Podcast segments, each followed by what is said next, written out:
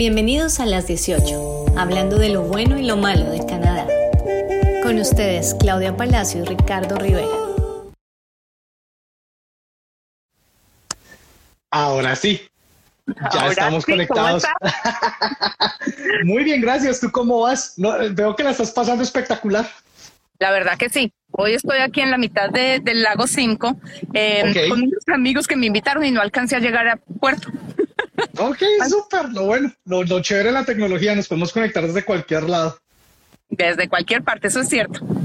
Excelente. Bueno, eh, en este segundo intento, recordando a las personas que nos están acompañando en, la tarde de hoy y los que nos van a oír en el podcast, eh, este episodio va dirigido, vamos a tocar el tema de la carta de motivos, cuáles son sus características y cuáles son los secretos para que esta carta sea eh, eficaz y pues nos sirva en nuestro proyecto y en nuestro proceso de aplicación para la visa de estudios.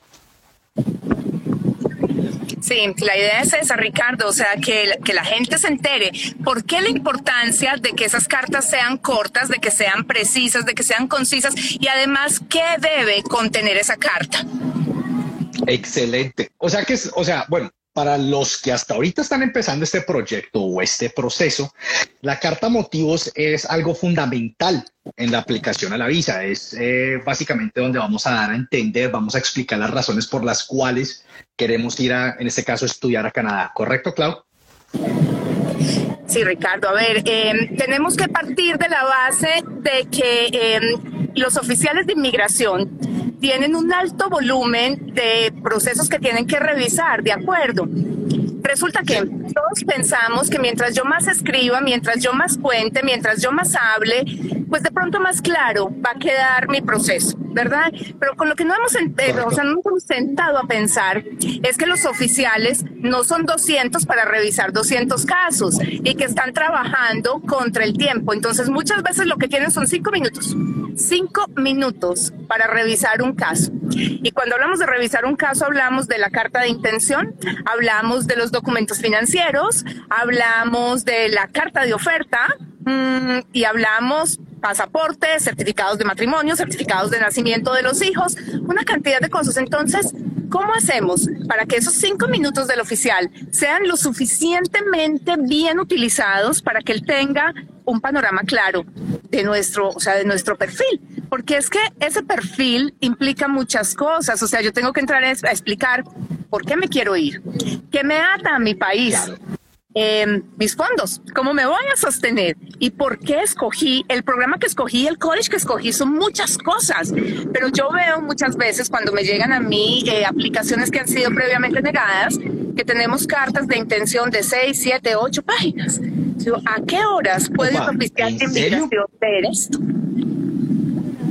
Yo creo que eso es muy, muy entre, muy latino el hacer ese tipo de cosas. Es decir, por ejemplo, cuando yo recibo estudiantes y me siento con ellos y sé que son de Latinoamérica porque son los únicos que llegan debajo de su brazo con un folder así de grande con el certificado, el diploma, el diploma de que asistió a, a un simposio, o sea, traen absolutamente todo. Y creo que eso es muy latinoamericano, o sea, ya cuando llegan acá, obviamente se les enseña que aquí entre menos, mejor pero tiene que ser eficaz, tiene que ser directo al grano. Aquí no quieren oír los detalles, o sea, quieren oír la historia, pero la quieren oír concisa. No quieren eh, el uso de palabras extrañas ni agregarle cosas que no se deben de agregar. Eh, creo que es así, ¿no? Sí, lo que pasa, Ricardo, es que yo no sé le, si a nosotros en Latinoamérica nos enseñaron la importancia del elevator speech. Ese, 30 segundos que tenemos, sí, esos 30 segundos que tenemos para vendernos. Porque es lo único con lo que contamos. En el momento en el que tú capturas la atención de un oficial de inmigración con tu carta, pues tú más o menos garantizas que él tenga por lo menos la intención de hacerle un barrido y mirar a ver tú qué planteas. Pero si tú en esos 30 primeros segundos no capturas la atención, él lo que va a mirar son documentos y entonces nos vamos a encontrar con algo como por ejemplo con esto, que yo soy arquitecto y vengo a estudiar un programa de arquitectura a un college canadiense, pero resulta que yo ya tengo una especialización en mi país.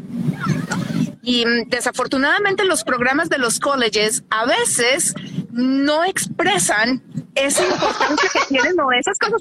No, te lo digo porque es que yo no, sí, yo sé. Eh, dice, mm, por ejemplo, hay uno que me encanta que es eh, Information Technology Dash Cloud. Pero cuando tú miras la carta de, o sea, la carta de aceptación dice Information Technology y viene a estudiar un ingeniero de sistemas. Entonces, ¿qué es lo primero que tú ves como oficial de inmigración? Tengo un tipo con una, una ingeniería de cinco años y viene a estudiar Engineering Information Technology de dos años ¿Qué carajos está haciendo? Porque es que sencillamente no tiene sentido. O sea, si los colleges pusieran Cloud Technology, hombre, cualquiera entendería que Cloud es una especialización dentro de la ingeniería o es algo que tienen que estudiar los que están viendo ahora toda esta parte de, pues la migración a las nubes y todo esto online y virtual y demás. Pero desafortunadamente los colleges no lo dicen. ¿verdad? Es muy genérico ese título. Entonces tú arrancas por ahí. Una carta de intención que dice, eh, mi nombre es Claudia Palacio, yo soy colombiana, casada, con pasaporte número tal, con tres hijos de no sé cuánto, vivo en la ciudad de Bogotá, Colombia, estudié ingeniería química, eh, llevo 15 años de experiencia trabajando en, no sé, en Coca-Cola y en laboratorios Baxter, Bayer y no sé qué, y tú empiezas a hablar al cabo de las 300, el oficial de inmigración no sabe tú a qué vienes, ni qué vienes a estudiar, ni por qué resolviste estudiar en, Colombia, en, Canadá y no en Colombia. ¿De acuerdo? Entonces yo tengo 30 segundos para decirle al oficial de inmigración, yo escogí estudiar en Canadá. Esto por, esto. Oiga, venga, paréntesis, venga, le hago una pregunta súper clave en este momento. Entonces, la carta de motivos aplica para los dos streams, eh, para los dos, para las dos vías para aplicar para la visa de estudios, para el SDS, Student Direct Stream, y también para el, la vía regular. regular. Sí, para los dos. El Student Direct Stream, eh, Ricardo, no es un stream distinto y no es que tenga requisitos distintos, tiene requisitos adicionales porque se va a hacer un fast processing, o sea, se va a procesar en 20 días. Pero no es que no es que reduzca los requisitos. Igual el hecho de que yo tenga que demostrar 10 mil dólares en un, en un GIC no significa que eso sea lo único que tengo que demostrar. Por el contrario, significa que tengo que garantizar que tengo esos 10 mil. Pero si vengo con mi familia y somos cuatro, tengo que demostrar 20 mil. O sea, que tengo esos 10 mil en el GIC y tengo 20 mil en, o sea, y tengo 10 mil más en otra parte. Pero igual la carta de intención. La carta de intención es el documento más importante que hay en una aplicación de estudio y eso no se nos puede olvidar.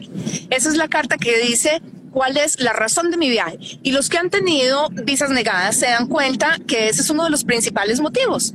Purpose of trip. No, purpose of trip es lo que aparece. Sí, purpose of trip. Y ese purpose es justamente cuál es la razón. Entonces, ¿qué tiene que tener una carta de Pero es que de pronto, de pronto sí lo explicaron bien, Ricardo, pero lo explicaron en 15 hojas. No, se puede. Y 15 hojas no tuvo tiempo el oficial de leer, sencillamente no tiene tiempo. Y además pensemos en lo que está pasando en este momento. La oficina de inmigración que está trabajando con el mayor número de sus empleados está trabajando con el 40%. Esa es la que está trabajando con el mayor número. Entonces, si estamos asumiendo que el número de estudiantes internacionales en Canadá subió como un 25% del 2019 al 2020, imaginémonos qué pasa cuando tú subes el volumen en un 25%, bajas el número de personas que lo van a revisar a un 40%, y encima de todo se disparan tres mercados que son el colombiano, el mexicano y el chileno. O sea que la gran mayoría de los permisos se incrementaron fue en América Latina. Tenemos un México que procesa medio América Latina, porque procesa México y todo Centroamérica. Eh, además de que procesa Venezuela.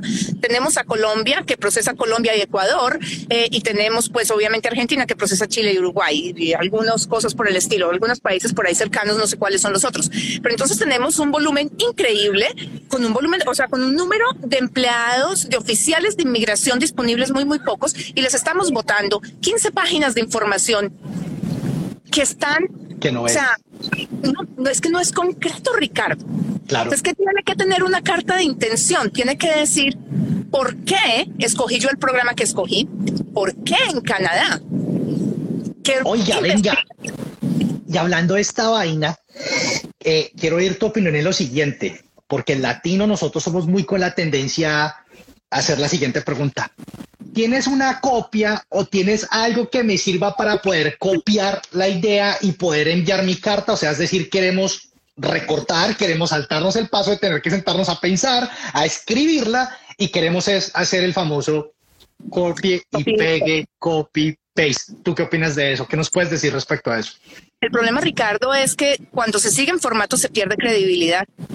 Hace no mucho tiempo, hace tal vez un mes, un mes y medio, la Corte Federal falló un caso, era de, permiso de trabajo, no era de estudio, pero falló un caso en contra del aplicante porque resulta que las cartas de trabajo de la referencia de país de origen y de la oferta de trabajo aquí en Canadá seguían el mismo formato. Y el oficial de inmigración se preguntó por qué tan similares. Y la respuesta que dio es aquí hay algo que no cuadra. Llamó, cogió el teléfono, llamó a la compañía aquí y se dio cuenta que la carta la había escrito el candidato, no el empleador, y el empleador la firmó. Lo mismo que la carta de referencia en país de origen, lo que significa que la carta no era una carta genuina, ¿vale? Y eso mismo ocurre con los permisos de estudio. Yo veo con mucha frecuencia exactamente el mismo formato sé que lo bajan de internet y me llama muchísimo la atención porque empieza justamente con eso. Mi nombre es Claudia Palacio, yo soy ciudadana colombiana, nacida en 1972, con pasaporte tal y número de cédula de identidad tal. Mi esposo fulano de tal viajará conmigo. Pero es que no tiene nada que ver. O sea, el oficial tiene mi pasaporte, el oficial tiene mis extractos bancarios. Entonces, ¿yo por qué tengo que hacer un desglose de tres páginas de mis finanzas en mi carta de intención? Mi carta de intención no tiene por qué cubrir las finanzas. Yo tengo un espacio de Eso puede ser el primer tip ahí del episodio. O sea, en la carta de intención uno tiene que hacer esa parte entonces. No, tú puedes simplemente hacer una acotación muy corta del costo de mi programa es de 17 mil dólares por año. Yo tengo 60 mil dólares en el banco, punto. Porque yo tengo un espacio. Sí, yo tengo un espacio para subir toda mi parte financiera. Entonces, ¿por qué le voy a quitar campo, espacio importante a mi carta de intención? Y vuelve y juega. Vuelve y juega. ¿Cuál es la razón? ¿Por qué la escogí? Entonces a mí me encanta, yo hace no mucho tiempo tuve un caso de una niña venezolana que vive en Chile. Mm, y ella me, cuando me llamó me dijo, lo que pasa es que con los que he hablado me han dicho que a mí la visa me la van a llegar a negar, porque yo soy arquitecta y quiero ir a estudiar desarrollo de software. Le pregunté, le dije, ¿cuál es la razón para cambiar de arquitectura a desarrollo de software? Y me dijo, Claudia, mira, eh, yo hice mi tesis en em, una arquitecta iraní Zaha Hadid, creo que era como se llamaba.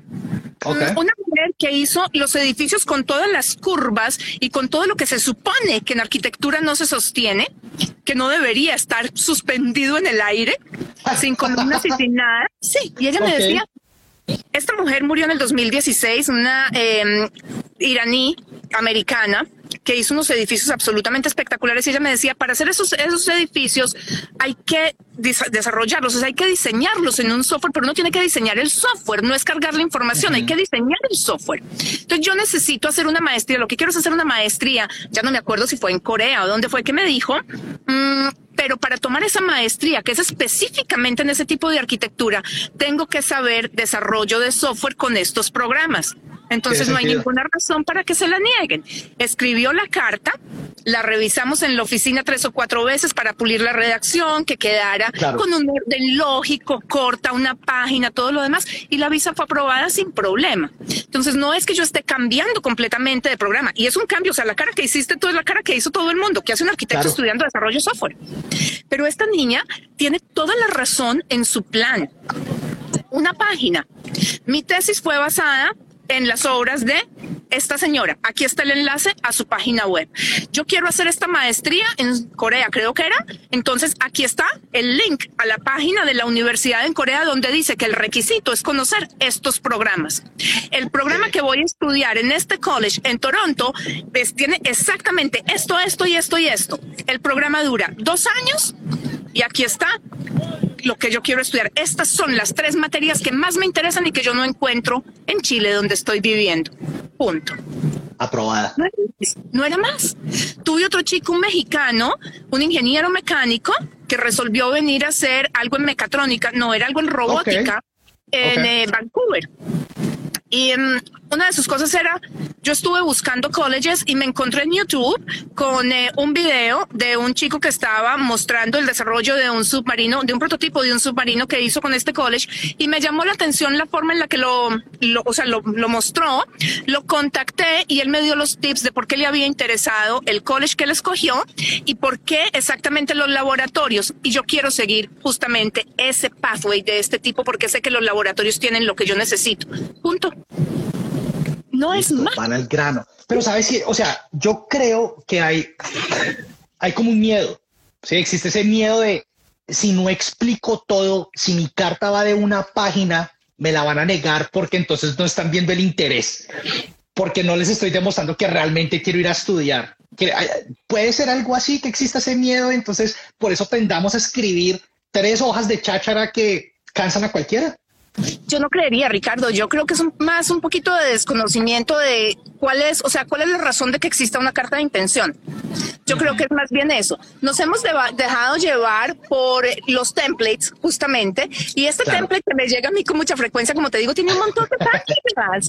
Y, o sea, por lo menos dos o tres páginas, sí, por lo menos dos o tres páginas van relacionadas a la parte financiera. Y tiene o sea, que están copiando lo que está mal, básicamente. Se están agarrando a copiar cosas que ni siquiera tienen sentido para un proceso. Y el, párrafo de inicio, Ricardo, no tiene absolutamente nada que pueda atraer al oficial de inmigración. Al oficial no le interesa saber mi número de cédula. Al oficial no le interesa. O sea, el oficial sabe cuando él ve mis formas que yo soy casada y que yo tengo una hija.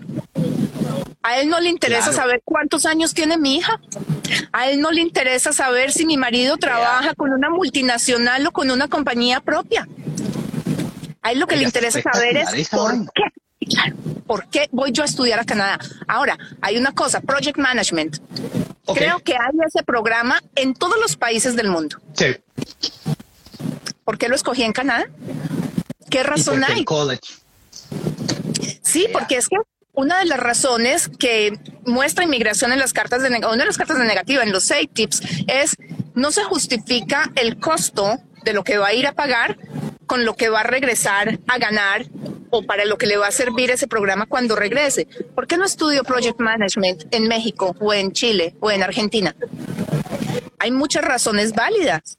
Hay mucha gente que, o sea, tiene como demostrar con los job postings, por ejemplo, de sus jefes o de los cargos que siguen, que están, están buscando una persona con experiencia internacional, o que están buscando una persona que sea bilingüe, o que están buscando una persona que tenga estudios en el exterior.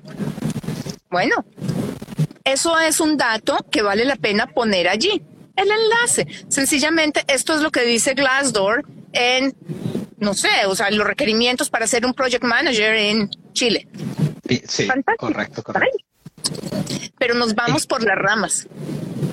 Entonces es importante realizar esa investigación. No es, no es la típica, yo me siento, escójame un college, escójame un programa, hágame todo que yo me voy. Es sentarse, hacer una investigación de por qué quiero ir a esa provincia, por qué quiero estudiar en ese college, por qué me va a dar de beneficios el programa. O sea, tienes que hacer un, un research completo, o sea, tienes que hacer una investigación completa para poder sustentarlo en prácticamente dos párrafos. Ricardo, es que partamos de una base. El programa de estudio no está diseñado para que yo venga a quedarme en Canadá. El programa de estudio está diseñado para que yo venga, aprenda algo que voy a usar para crecer profesionalmente en mi país de origen. De ahí, partimos. Claro. ¿Qué es lo que va a pasar conmigo cuando yo regrese a mi país de origen? ¿Qué es lo que va a pasar conmigo cuando yo regrese a Bolivia o cuando yo regrese a Colombia o cuando regrese a Perú o a Paraguay, a donde sea? Tiene que haber una razón. Entonces, cuando me dicen a mí, no, es que yo me voy a ir a estudiar el programa de enfermería para enfermeros entrenados fuera de Canadá, porque el programa dice que es la entrada a la, o sea, poder presentar la licencia de enfermero en Canadá. Dios mío, o sea, está diciendo me quiero quedar. Exactamente, en pocas palabras, básicamente. En otras palabras. Entonces, pues sencillamente me parece que es una visa que va a ser negada, porque es que no cumple con el propósito del programa. Y yo sé, hay una discusión fuerte con respecto al dual intent y todo lo que tú quieres, pero el dual intent funciona muy bien cuando hay una aplicación de residencia ya en proceso y yo voy a venir de manera temporal, no cuando yo voy a venir de manera temporal buscando una residencia, que es distinto. Entonces, ahí es, ahí es donde está la cosa. ¿Cómo voy a explicar yo la razón de ese programa. Cuando tú ves una persona que está buscando estudiar un doctorado o una maestría, sobre todo las que son en el área investigativa, ellos, el proceso es distinto. Ellos no se inscriben al colegio o a la universidad.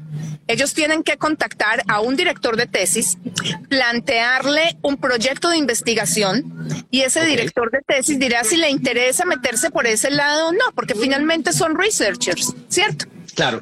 Claro, Cuando claro, eso, encontramos unas cartas muy distintas. Encontramos una carta de intención que dice, yo quiero ir a Canadá a hacer una eh, maestría en epidemiología porque el profesor fulano de tal está haciendo investigación en no sé, la cepa de COVID-21, ya no vamos a estar en el 19, COVID-21, variante Delta, y el uso de qué sé yo, de tal tipo de antibiótico en el manejo de esto. Voy a ir a estudiar, quiero estudiar esta maestría en el eh, tratamiento de cáncer con nanopartículas de plutonio, porque allá está el profesor fulano de tal, que es el que tiene esto adelantado y los resultados han sido esto. Eso es exactamente lo que tiene que hacer una persona cuando está escribiendo una carta de intención que va relacionada con venir a estudiar aquí un, un programa de business marketing, no un, programa, un programa de marketing management o global business o international business, cualquiera, porque todos son tan importantes para el nivel profesional de una persona, para ese crecimiento profesional, como lo es para el médico estudiar sobre cáncer. Y eso es lo que se nos olvida en muchísimas ocasiones. Entonces el secreto está entre menos, mejor, no escribir basura, no escribir cháchara, no escribir lo que ya estamos presentando en documentos como dándole a entender, vea, le estoy mandando esto para mi aplicación para que me la acepte. No necesitan ver eso.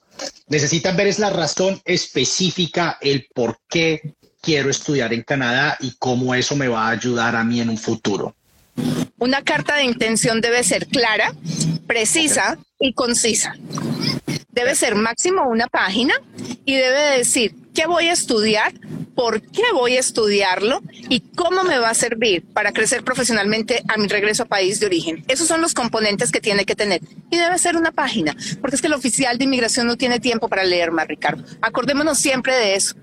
Si yo no, soy capaz de, si yo no soy capaz de convencerlo en los 30 primeros segundos, ya la carta se quedó donde estaba. Son seres humanos, no tienen el tiempo. Así de fácil. Claro. Sabes que me recuerda mucho eso a, la famosa cover letter. Yo creo que es igual cuando, bueno, cuando lleguen a Canadá y empiecen a buscar ese primer trabajo. Aquí en la forma que se aplica un trabajo es presentando el resumen que tiene que ser de una hoja. Aquí no se presentan el diplomado, el certificado. Aquí les vale un carajo esa vaina. Aquí es ¿qué ha hecho usted en una hoja? Y va a la siguiente que es el cover letter, que es ¿por qué me tiene que contratar a mí para ese trabajo?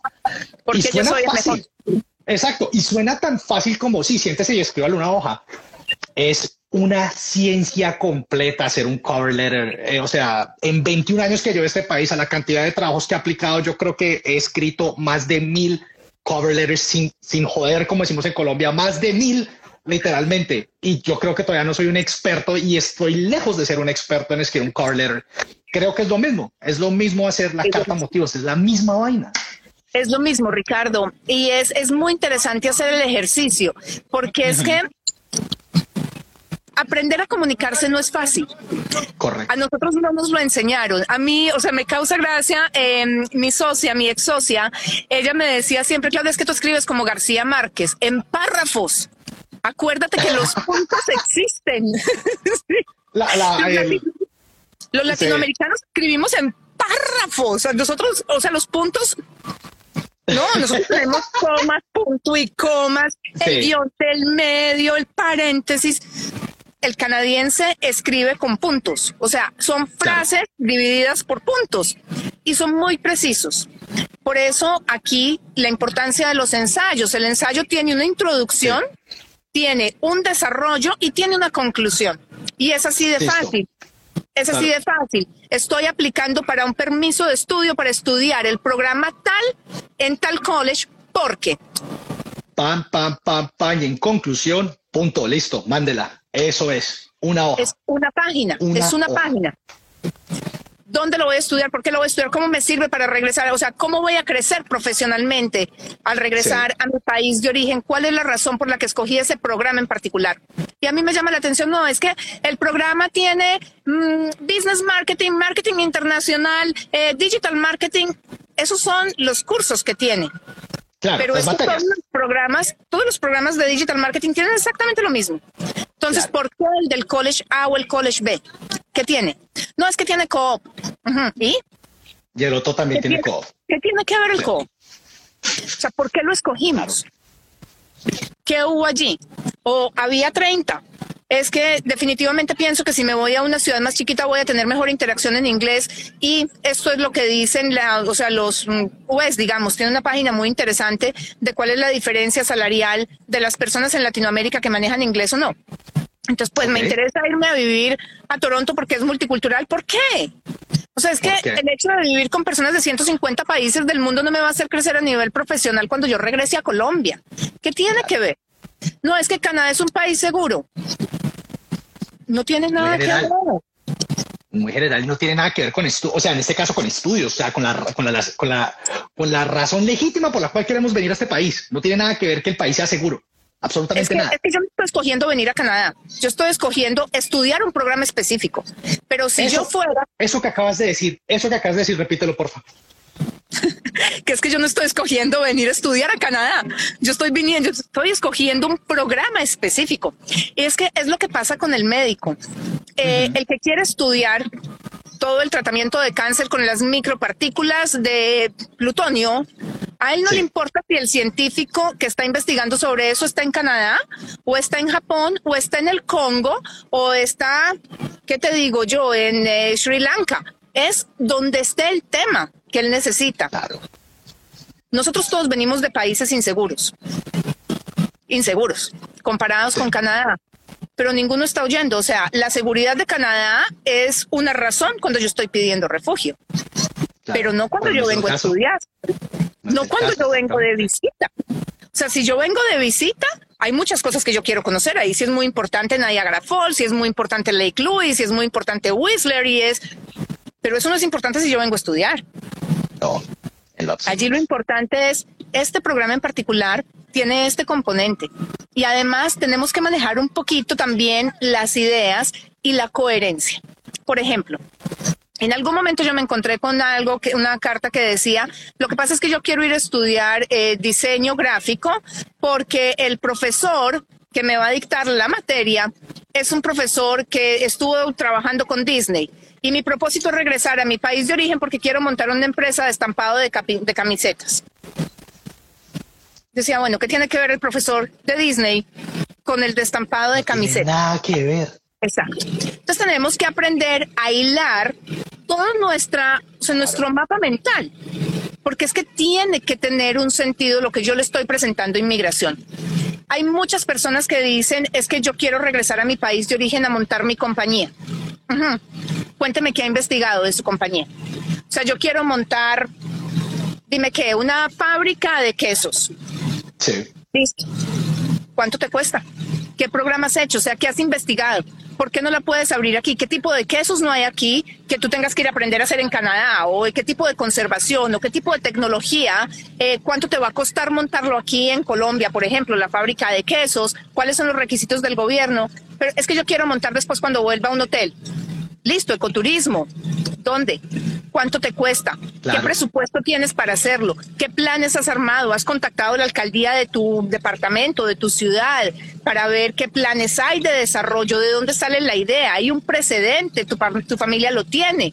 Pero simplemente decir, no es que yo quiero ir a estudiar social media porque voy a venir aquí a abrir mi propia compañía pues hombre, como que quedó la idea. Más trillado. claro, y ese cuento más trillado porque ya todo el mundo lo ha hecho esa vaina. Y ahí ya nos hemos demostrado que algunas personas le niegan la visa por esa razón.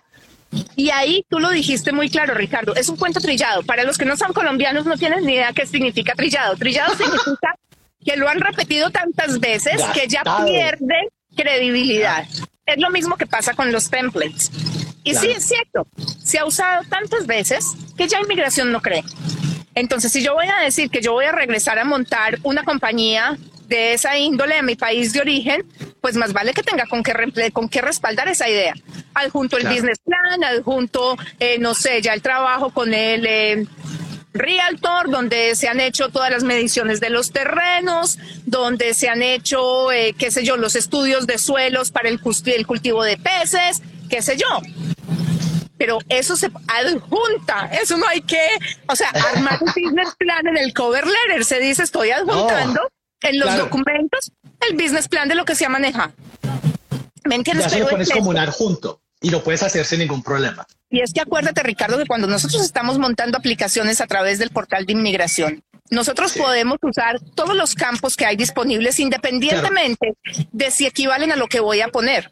Hay mucha gente que se asusta porque cuando entra le hacen unas preguntas y le genera unos espacios, pero pueden abrir espacios adicionales seleccionando otros campos. Si no vienen para Quebec, sino que vienen para cualquier otra parte del país, pero tienen muchos documentos para adjuntar, por ejemplo, tienen el business plan, tienen ya los préstamos aprobados o los estudios de suelos aprobados y todo lo que tú quieras, pues hombre, chequen ahí que están adjuntando el certificado de aceptación de Quebec y lo que suben es el otro documento. Porque el hecho de que en ese cajón diga certificado de aceptación de Quebec no significa que tiene que ir obligatoriamente ese documento. Están simplemente adicionando un espacio. Y en uno de esos espacios hagan un checklist o sea, escriban una carta y digan, estoy adjuntando los siguientes documentos y listan los 40 que montaron, pero no los pongan en la carta de intención. Entonces, ya saben, carta de intención, una hojita muy específica. Te hago una última pregunta. Eh, cuando montas en, el portal para hacer la aplicación de tu visa, la carta, la carta motivos tiene que ir de acuerdo por párrafos, se escribe todo de un solo rollo, es mejor hacerla inicio, fices, desarrollo, conclusión, tres parrafitos separados. ¿Cuál es la mejor manera de hacer esta vaina, presentarla? Ricardo, la mejor manera es algo que el oficial pueda entender. Y como te digo, mientras más larga la frase, más difícil es uno mantener el hilo de pensamiento. Aprendamos a usar los puntos. Claro. Porque es que los puntos hacen que las cosas se entiendan. Es, muy curioso. Tú te sientas a leer un libro de Gabriel García Márquez y tú encuentras que tú empiezas en la primer o sea, la primera línea de una página y el punto aparte o el punto seguido lo encuentras una página y media después. Para el momento en el que tú llegas allí, tú ya no te acuerdas dónde empezó la frase, o sea, de qué se trataba el principio. Mientras que los puntos te permiten entender eso. Yo quiero ir a Canadá a estudiar el programa de inmigración porque en mi país hay un problema migratorio gigantesco debido a la migración de países vecinos, por ejemplo. Sí. El programa de derechos humanos de York University, manejado por el profesor Tal, cubre estos aspectos que vienen dependiendo del convenio de Ginebra. Punto. Punto. Pues. Y así el oficial de inmigración tiene tiempo de entender de dónde vienen las cosas. Pero si yo empiezo, yo quiero ir a Canadá a estudiar el programa de inmigración de York University, porque es que eso depende del convenio de Ginebra que fue firmado en 1951 y ratificado en el 31 de 170 países. No la lee. Se perdió la idea. No la lee. Eso que acabas de mencionar, eh, por experiencia propia. Es decir, yo, por ejemplo, cuando escribo un correo y es un correo importante que de pronto se lo voy a mandar a mi manager o a alguien que va arriba mío, por lo usual, le pido a mi mujer que se siente y lo lea, porque ella es canadiense. Lo primero que me dice, a veces, cuando estoy de perezoso y empiezo a escribir como si estuviera pensando en español, lo primero que me dice es, siéntese, escriba esta vaina bien porque ahorita lo que está haciendo son run and sentences, como se dice en inglés, que es como si uno estuviera hablando en español. Punto. No, es idea, punto. Idea, punto. De tal manera que el lector que esté leyendo esa vaina en inglés no se vaya a cansar y entienda la idea. Ahora, pregunta 100% curiosidad mía. ¿Las cartas hay que hacerlas en inglés? ¿Hay que hacerlas en español o se pueden hacer en español y se mandan a traducir de manera oficial? O sea, todos los documentos los tenemos que entregar en inglés, pero todos los documentos pueden ser traducidos, Ricardo. Y esa iba a ser mi última recomendación. Nosotros nos podemos expresar mejor, yo creo que nosotros y cualquier persona en nuestro propio idioma. Escribamos en español. escribámoslo en español, revisémosla 20 veces en español, por buen inglés que tengamos. Y ya cuando la carta tiene sentido, está lista, pues nosotros mismos la traducimos si tenemos el nivel de inglés y si no, pues la mandamos a traducir.